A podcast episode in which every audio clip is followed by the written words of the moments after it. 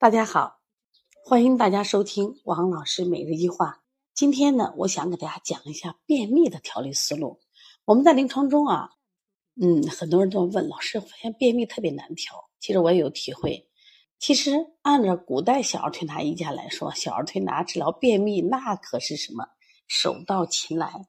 那为什么会出现这件事情呢？那我今天拿一个温脾汤给大家讲讲它的调理便秘思路。其实我们以前一说便秘啊，就觉得，嗯，便秘不就是这个，呃，大便干结热秘，要么就是阴虚的阳实袋秘嘛。所以我们往往在便秘的思路上都是说，要么清热，要么滋阴。那有时候一做，是不是效果都挺好？确实，那说明符合当时他的症状。那有的小孩他也是拉阳实袋啊，结果呢，你用了这些方法以后，反而他加重了他便秘的程度。这宝妈就要埋怨了，你说咋推的？怎么越推越便秘了？对，那今天我想讲一下温脾汤。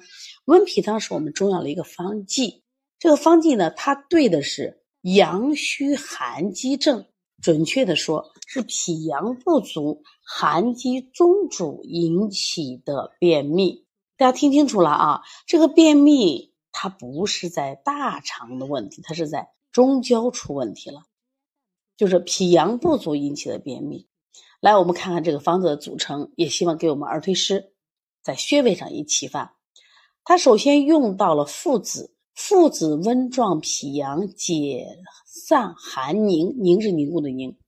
其实我们知道，这个附子在中药里面特别特别有名气，因为它大热，它可以温补脾阳，一般人不敢用呀。这会用的这个附子呢？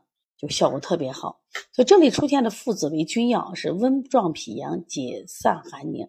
但是它又配了一个药叫大黄，其实中医里面念带黄。那这个药我们也知道，它也很有名气，它是以寒有名气。那明明是一个寒积，怎么配带黄呢？对，巧妙来了。这个带黄呢是下已成之冷积，因为它已经是阳实袋变了。你单用这个附子温补。你把它已成的这种积结块取不下来，所以它配了一个带黄，主要是下什么已成的冷积，这两个药共同作为这个方剂的君药。注意啊，一热一寒。可是我们在临床做的时候，我们可能动不动就推六腑、清大肠、清胃经，一路是寒血下来，但是你效果不好呀。而这个君药是两个附子，温壮脾阳。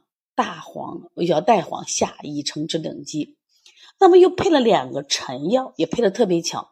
一个陈药是辅助附子的干姜，干姜我们知道姜嘛，有生姜和干姜，生姜重于解表，而干姜的温中助阳，助附子温中散寒。因为它这个温脾汤对的就是脾阳不足、寒积中阻的便秘嘛。还配了个芒硝，芒硝在这里帮着散结。就像我们的四横纹一样，它可以起到散结，揉天枢是也能起到散结作用啊。这个芒硝是润肠软坚，助带黄泻下攻积。我经常说，儿推人在推拿便秘的时候，要配点什么呀？配点这个海带，因为海带就有软坚散结的作用。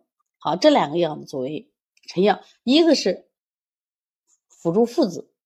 一个是辅助什么大黄，辅助附子的是干姜，是温壮脾阳；辅助带黄的是芒硝，帮助它泻下攻积。那还不够，这个方剂的巧妙处还在，它又配了人参、当归，益气养血。因为它毕竟有了带黄和芒硝这样的药，害不害？是不是会伤到我们的正气呢？所以古代医家非常了不起，他们在配方的时候，他不光考虑我今天把你这个病治了，我还考虑到你的长远的发展。比如这次便秘好了，下一回呢会不会再次复发呀？会不会加重呀？对他配了人参和当归一起养血，下不伤症。那如果我们在配的时候会配什么？我们是否也备些气补气的这个气海，配点补血的这个血海？当然补脾经也是可以的啊。我们推三关也有补气的作用。然后左使以甘草助人参一起，调和诸药。它配了一个什么？左使药叫甘草，甘草属于我们补气药里边，既能补气又能调和诸药。你像我们的分府银牙呀，这个它其实就起到了调和作用。那这个方子实际上它是由温补的脾阳药，和这个寒下的攻击药加上益气养血药三部分组成。所以说，既有温通，又有泻下，还有补益，三法具备，温阳以祛寒，攻下不伤正。所以这个方子一用，哎，小朋友的寒疾解决了，而且你发现他的气色越来越好。那么这个方剂对我们有帮助吗？它的真正组成，代黄就是我们常叫大黄、当归、干姜、附子、人参、芒硝、甘草。所以希望大家呢，其实也学一点重要的方剂，呃，学方剂学。其实这些方剂学的这种配穴、君臣佐使，对我们儿推人的配穴有很大的作用。邦尼康现在有一个班叫专场医师班，实际上就针对我们儿推人，比如干到一定程度，我可以把身份转化成医师，考医师资格证。我想更关键的是，在这个学习过程中，可以通过方剂的学习，提高我们配穴的水平。我想，这是一件成长的事情。一举两得的事情。如果大家嗯想学习专长，考助理医师，想成为中国的好医生，也想提高你的临床辩证水平，可以和我们邦尼康老师联系。谢谢大家。